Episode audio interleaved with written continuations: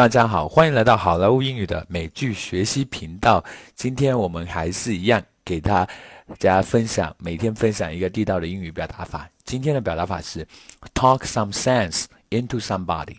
这个表达法是什么意思呢？又是如何来使用呢？我们一起来研究一下。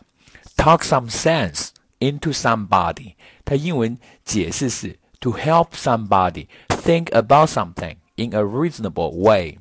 在中文意思是给某人讲讲道理，开导某人。好的，接下来我们来看看例句，学习一下如何使用这么一个表达法。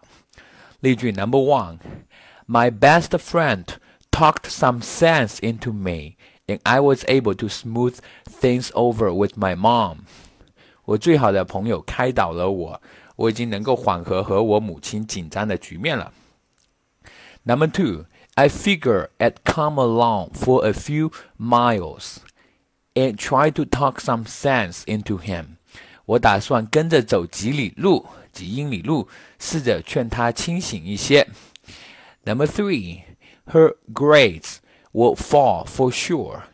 That let's try to find her after dinner and talk some sense into her. 她成绩肯定会下降，肯定的。 啊，晚饭后我们去找他，给他讲讲道理，好吧？Number four, your son is very stubborn in class. I hope you can talk some sense into him. 你儿子在课堂上可调皮了，我希望你可以给他讲讲道理。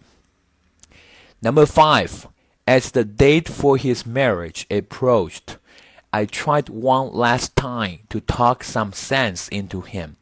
他的婚期接近，快要到了。我做了最后一次努力，劝说他理智一点。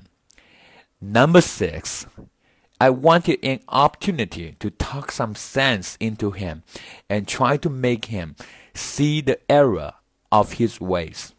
我想找个机会开导一下他，好让他认识到自己做错了。All right, everybody, that's so much for today. 更多地道美剧英语学习资源，欢迎关注微信公众号“好莱坞英语”。我是你们的主播 Vic，我们明天再见，拜拜。